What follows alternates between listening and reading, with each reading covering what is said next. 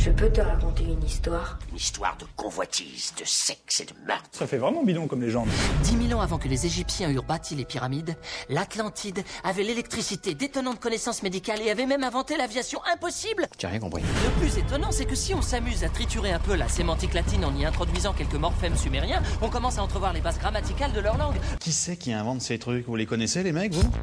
Vous n'avez rien compris Ah, Moi non plus. Antique Actu vous explique tout. Antique Actu, l'actualité antique comme vous ne l'avez jamais entendu. Mais si vous le voulez bien, je vais tout vous raconter depuis le début. Bah non, tâchez de comprendre. Sans transition, bonsoir. Alors en fait non, c'est pas l'ambiance. Quoi, on fait pas un truc sur l'Antiquité? Faut que je le fasse en latin? Sanctis recorda, sanctis deus rex. Ça veut rien dire, mais il y avait Camelot dans l'intro, euh, c'est trop tentant. Tu sais que Camelot c'est de la fiction, non? Médiévale en plus, avec des dragons et des basiliques. Bah euh, justement, tu savais que les dragons et les basiliques c'était pas si médiéval que ça? Que c'est même carrément antique comme bestiole Attendez, le basilic, c'est pas une plante qu'on met dans les plats pour les parfumer? C'est quoi votre truc? Un Pokémon? Oui, et d'ailleurs, ça servait dans le processus de momification des Égyptiens, qui lui trouvaient des vertus antibactériennes et de conservation. Mais faut pas le manger, ça, ça sert juste de peinture. Attends, zut, je m'égare.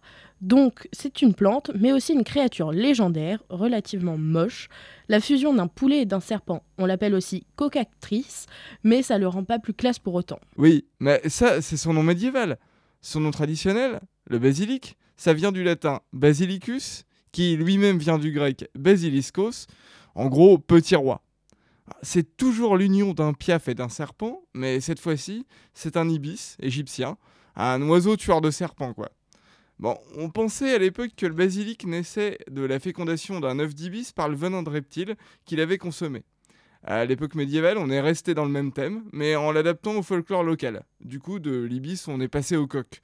La décadence de la classe, quoi. Ok, je vois. Mais le dragon alors C'est bien un truc médiéval Ce sont des chevaliers qui tuent les dragons pour récupérer un trésor ou une princesse, pas des légionnaires Ah, justement, à la base, non. Regarde, si j'ouvre la linguistique pour les nuls, je m'aperçois que le mot dragon vient du grec dracon. Dans la mythologie grecque, il y en a un paquet. D'ailleurs, ils ont tous plus ou moins les mêmes parents, Typhon et Echidna.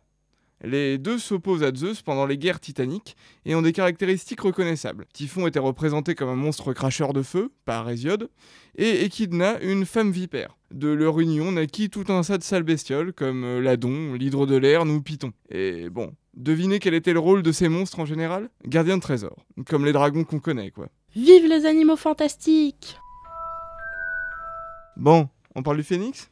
C'est un ordre L'ordre du... Pitié, non. Enfin bref, ouais, le phénix, c'est quand même de notoriété publique que c'est médiéval pour le coup. Comme le basilisque, c'est égyptien, Hérodote le dit originaire d'Héliopolis, l'oiseau du soleil. En fait, il s'agit du Bénou, l'oiseau de Ré, qui l'accompagne dans sa barque solaire. Il était également lié à Atum, dieu du soleil couchant et au fleuve Nil. Pour les Grecs, il deviendra le phénix et vit en Arabie. Plusieurs versions ont tendance à cohabiter au fil du temps. La plus répandue, c'est au Moyen Âge.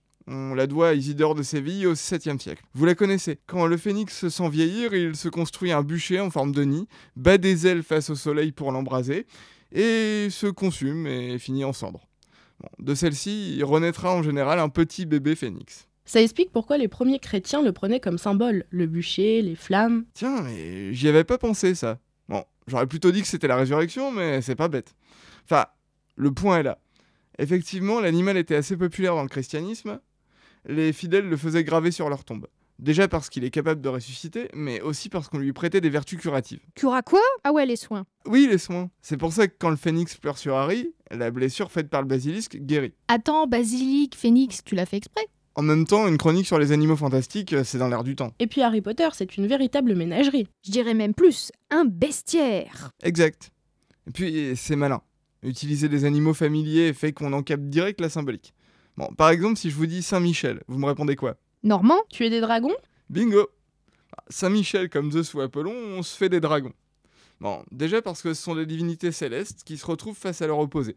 En gros, une créature terrestre ou souterraine. C'est l'éternel combat du bien contre le mal qu'on retrouve dans la plupart des mythologies, euh, en plus souvent sous la même forme. Horus qui combat le serpent Apophis pour permettre au soleil de continuer son cycle, ou Thor qui étrangle Jormungandr et s'opposera une dernière fois à lui pendant Ragnarok. Et dans Harry Potter, c'est pareil, Gryffondor contre Serpentard, c'est le lion ailé contre le serpent. Et c'est pour ça que Dumbledore a un phénix comme animal de compagnie et Voldemort un basilic. Comme ça, on sait directement qui est dans le camp du bien et qui est dans le camp du mal. C'est symbolique.